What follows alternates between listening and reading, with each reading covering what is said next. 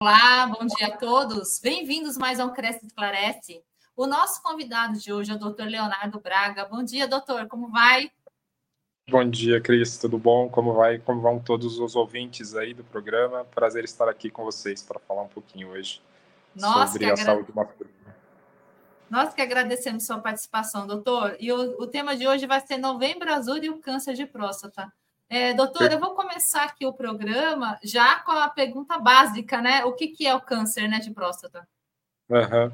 Para a gente entender um pouquinho sobre o câncer de próstata, nós precisamos entender o que, que é a próstata, né? A próstata é uma glândula que fica logo abaixo da bexiga de todos os homens, né? Então, na verdade, ela faz parte do canal da urina, ok? O canal da urina, ele é, atravessa no meio da próstata, na verdade. Essa, essa, essa glândula é muito importante para o controle urinário, né? ela tem alguma função no controle urinário e ela produz algumas substâncias que vão fazer parte do nosso esperma. Então, a próstata ela é importante na fertilidade. Né? Dito isso, como ela é uma glândula, ela pode ter algumas células com um crescimento desorganizado, desordenado, que não respeita os limites de outras células. Né? Basicamente, isso é o que a gente chama de câncer.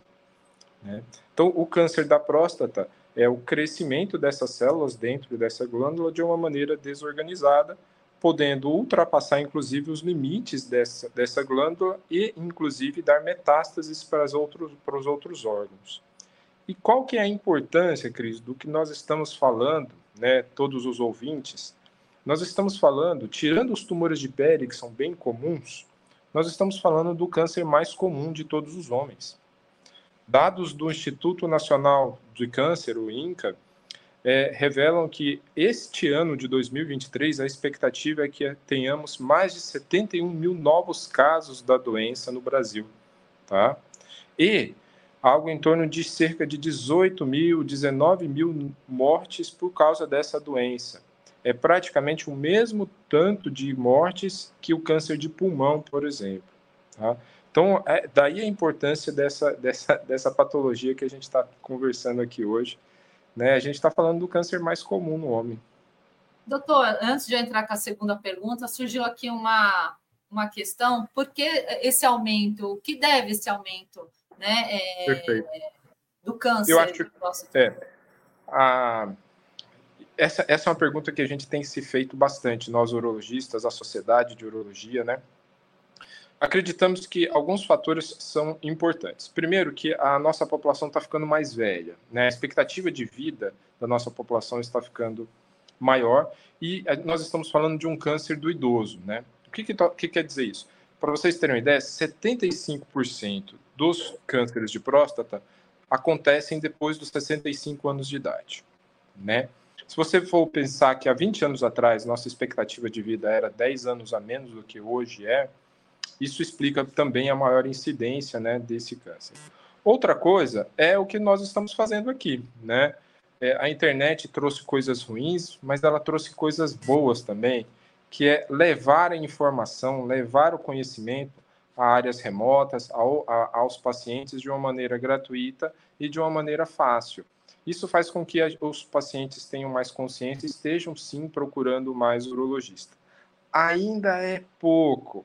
Se vocês forem, é, para a gente ter uma ideia, né, uh, pesquisas demonstram que menos da metade ainda da população brasileira realmente procura ativamente a prevenção através é, do seu urologista. Mas melhorou muito nas últimas décadas, sem dúvida nenhuma. Isso é, sem dúvida, um dos fatores. Agora, existem outros fatores que a gente não tem certeza, mas que os últimos estudos estão mostrando, talvez, que os hábitos alimentares, os hábitos, né, hoje em dia, da vida corrida, sejam alguns fatores que estejam aumentando também o, o câncer de próstata. Sedentarismo. Exatamente. Então, se a gente for pegar, para vocês terem ideia, tem uma pesquisa recente agora, que a obesidade, né, junto com o sedentarismo, que a Cris acabou de comentar, é, eles não é que você vai ter mais câncer de próstata nessa situação, mas o câncer de próstata nestes pacientes, ele é mais agressivo. Então esses pacientes, eles acabam, infelizmente, tendo mais óbito por causa da doença. A mesma coisa em relação ao tabagismo. Aparentemente, não é que quem fuma tem mais câncer de próstata. Quem fuma vai ter mais câncer de bexiga, câncer de pulmão, câncer de esôfago, estômago, intestino, mais o câncer de próstata não. Mas naqueles pacientes tabagistas, o câncer de, de próstata é mais agressivo. Quando eu falo agressivo, pessoal, quando a gente comentou do câncer, aquelas células elas têm um crescimento mais rápido e mais desorganizado, é, ultrapassando mais rapidamente aquela cápsula que a gente comentou, né, que a próstata tem.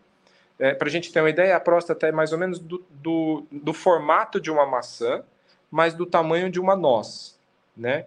Então, é, é algo pequeno que vai aumentando ao longo da vida, né? Então, uh, para vocês terem uma ideia, entre os 45 anos e os 70 anos de idade, a próstata dobra de tamanho.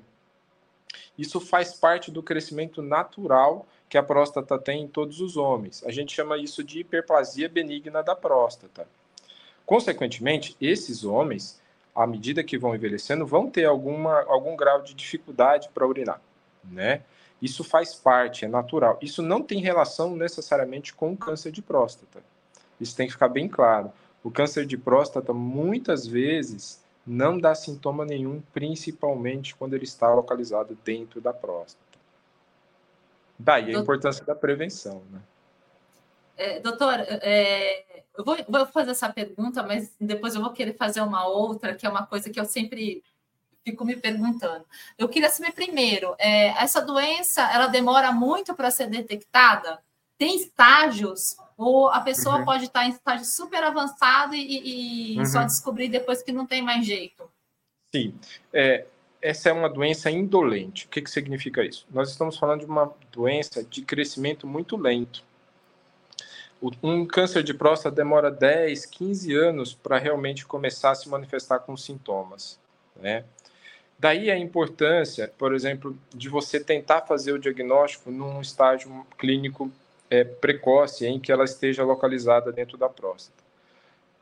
Para o leigo entender, eu vou tentar explicar aqui mais ou menos para vocês terem. Vamos imaginar que o estágio não é exatamente essa classificação, mas o estágio 1 o tumor está localizado. Uh, imagina que a gente tem a maçã e ela tem dois lados, né? Vamos no estágio 1, ela está localizada num lado da maçã, ok? No estágio 2, o tumor de próstata está localizado nos dois lados da maçã, mas ainda dentro dessa cápsulazinha. No estágio 3, esse tumor já ultrapassou a cápsula da próstata. Então a gente tem aqui a cápsula, mas ele já está ultrapassando a cápsula e, mas ainda não deu metástases. Ele, não ultra, ele ultrapassou a cápsula, mas ainda não foi para outros órgãos. E no estágio 4, são pacientes que é, já aconteceu a metástase ou para gânglios, normalmente ao redor da próstata, ou para os ossos da coluna, ou qualquer parte do corpo.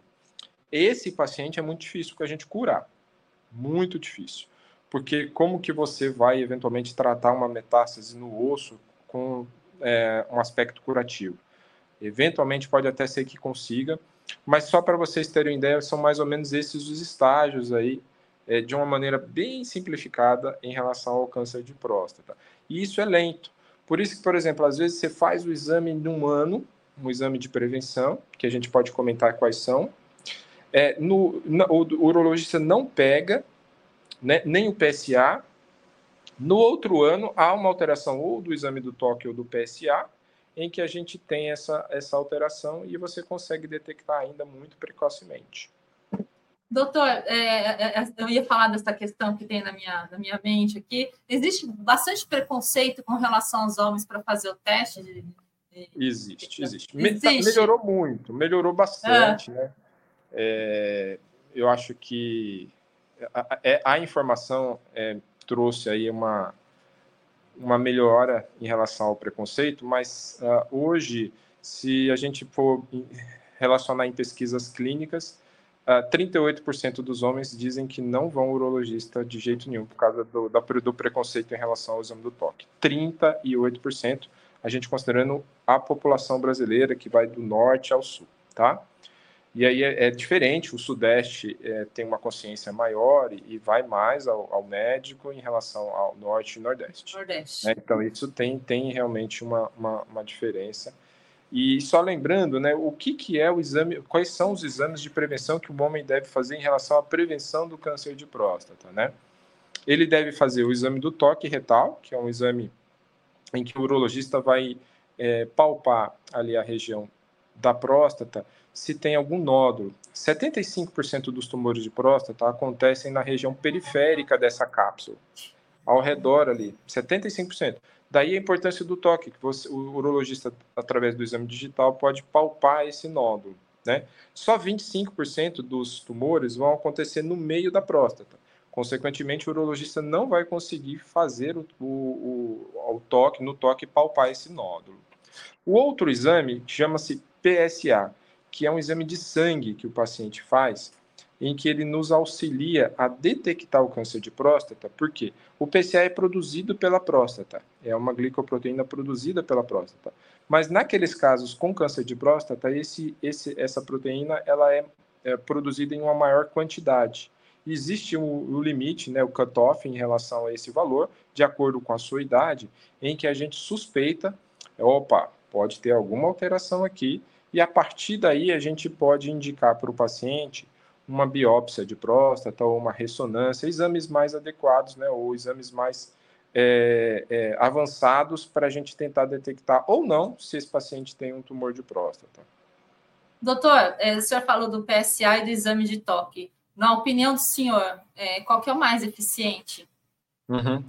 O, o, os estudos são bem claros, né? O PSA é mais eficiente. O PSA consegue detectar 60% dos tumores de próstata sozinho.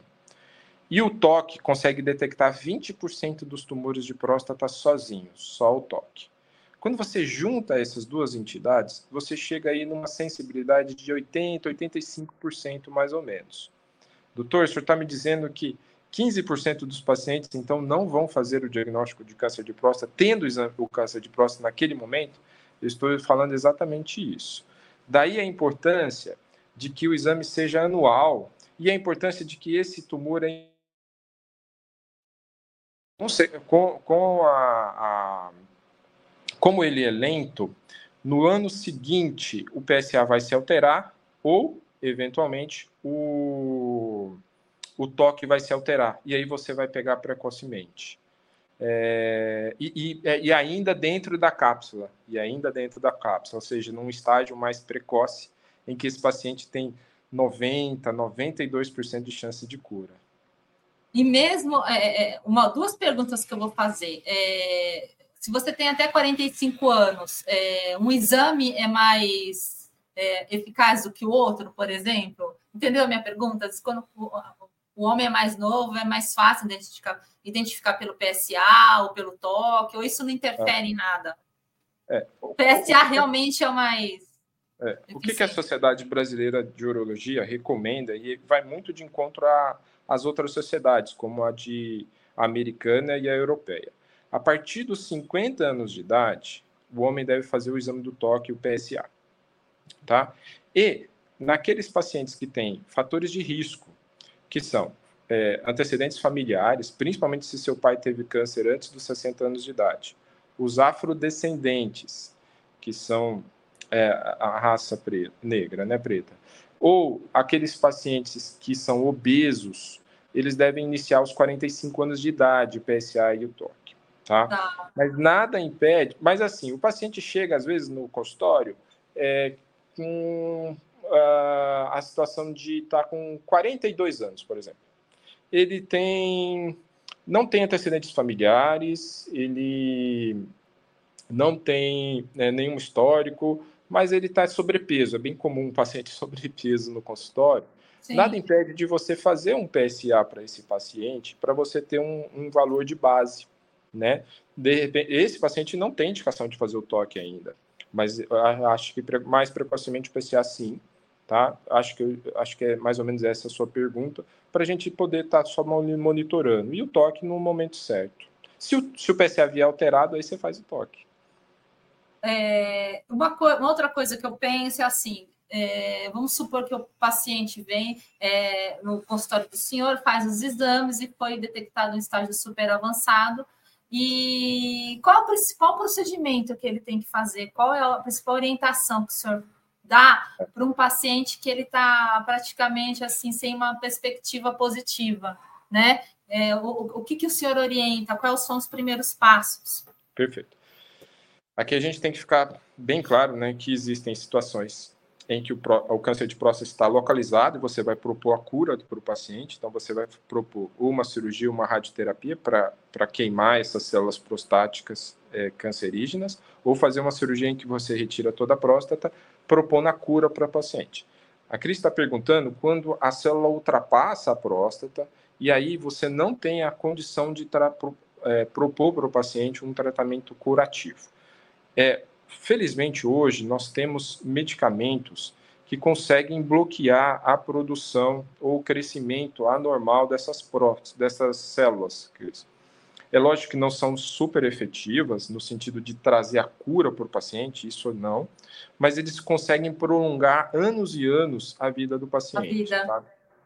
É. Então a gente tem, a gente chama de antiandrogênicos, que são bloqueadores da produção de testosterona, é, em que a gente consegue bloquear bastante aí o crescimento tumoral.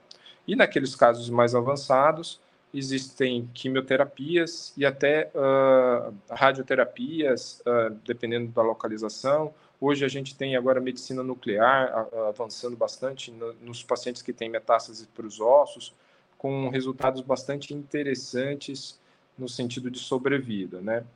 mas infelizmente esse é um paciente que não vai conseguir a cura. Esse é um paciente com uma chance enorme de ter uma mortalidade pelo, pelo tumor. Pelo tumor. E antes de eu entrar eh, com a pergunta aqui do internauta, que eu gostei bastante da pergunta dele, é, quais são os sintomas que o paciente sente com relação ao tratamento agressivo? É, eu imaginei que essa pergunta ia ter. É. Em relação a, assim, nos estágios iniciais, como a gente imagina, como ela está localizada dentro da próstata, os sintomas são negativos, né? Não, não tem nenhum sintoma. Mas a partir do momento que ela ultrapassa a barreira prostática, é, o câncer de próstata ele pode dar alguns sintomas, né? É, principalmente dores, né? Porque os tumores avançados da próstata eles vão dar metástases. Essas metástases para os gânglios podem comprimir algum órgão ou alguma passagem de sangue, tudo pode dar dor, mas principalmente o mais característico do câncer de próstata são dores ósseas, uhum. na região do esqueleto ósseo. E dores fortes, né, que às vezes são tratadas como dor de coluna, dores é, relacionadas a exercício, trabalho, outras coisas, mas na verdade, infelizmente, são metástases do câncer de próstata. Doutor, chegou aqui uma pergunta do nosso internauta, é o Luiz Antônio Finger. É, gostei da pergunta dele. É, no caso de detectado precocemente o câncer de próstata, o tratamento é demorado? Não. É, vamos supor que você fez, fez o diagnóstico precoce do câncer de próstata, você vai ter duas opções de tratamento hoje é, curativos. Você tem a cirurgia, é, em que a gente vai agendar um procedimento para retirar toda a próstata. Essa cirurgia dura algo em torno de duas horas e meia, mais ou menos, duas horas, duas horas e meia. E uh, você vai ficar com uma sonda no canal da urina por volta de uma semana a dez dias, ok? Uh, só que o, o, todo, todo câncer, a partir do momento que você faz um, um tratamento, você precisa seguir o paciente por pelo menos cinco anos para considerar, e, e esse tumor não voltar, para você considerar ele como curado. Então, o tratamento em si, ele é rápido. Aí, a outra opção que a gente tem é a radioterapia. Esse é mais demorado, são algo em torno de 37 a 40 e poucas sessões, em que ele vai lá de segunda a sexta-feira, durante uma hora, fazer uma sessão de, de radioterapia. Então, coloca aí um, um mês e meio fazendo um tratamento para o câncer de próstata. Uh, então, esse já é um, um tratamento um pouco mais, mais demorado, sim. Doutor, é, encerrando aqui a nossa entrevista, é, qual a dica, alguma orientação que o senhor pode dar para ah, os homens e para quem tem o câncer para quem não tem, mas é, quais as dicas que o senhor pode dar para vai para quem não tem o câncer que possa evitar que essa doença chegue até o corpo dele, né? Quais uhum. as orientações que o senhor é, pode dispor aqui para nós? Acho que para você que está me ouvindo, acho que o mais importante é ter a ideia de que a prevenção ou o diagnóstico precoce te dá a chance de chances de cura em relação ao câncer de próstata próstata maiores que 90%. E se você esperar ter algum sintoma relacionado a isso, é, a gente não consegue te curar e as, as chances de mortalidade chegam a, algo em torno de 95%, né? Base, então são números assim bastante expressivos. É, deixe o preconceito de lado, né? É, eu tenho pacientes que é, foram curados com a cirurgia, enquanto irmãos que não quiseram fazer o exame do toque acabaram indo a óbito por causa de preconceito. Então, acho que isso é, é, é um exame extremamente rápido, é, é um, um exame muito pouco desconfortável e que dá muitas informações para a gente. É isso aí. Doutor, muito obrigado pela sua participação aqui na nossa TV, muito obrigada pelas informações. Eu que agradeço. E espero todos os homens que estejam nos assistindo façam o exame de prevenção, que é muito importante, e agradeço, espero o senhor numa próxima oportunidade. Muito obrigado, eu que agradeço para vocês. Obrigada a todos e até mais. Tchau, gente. Tchau.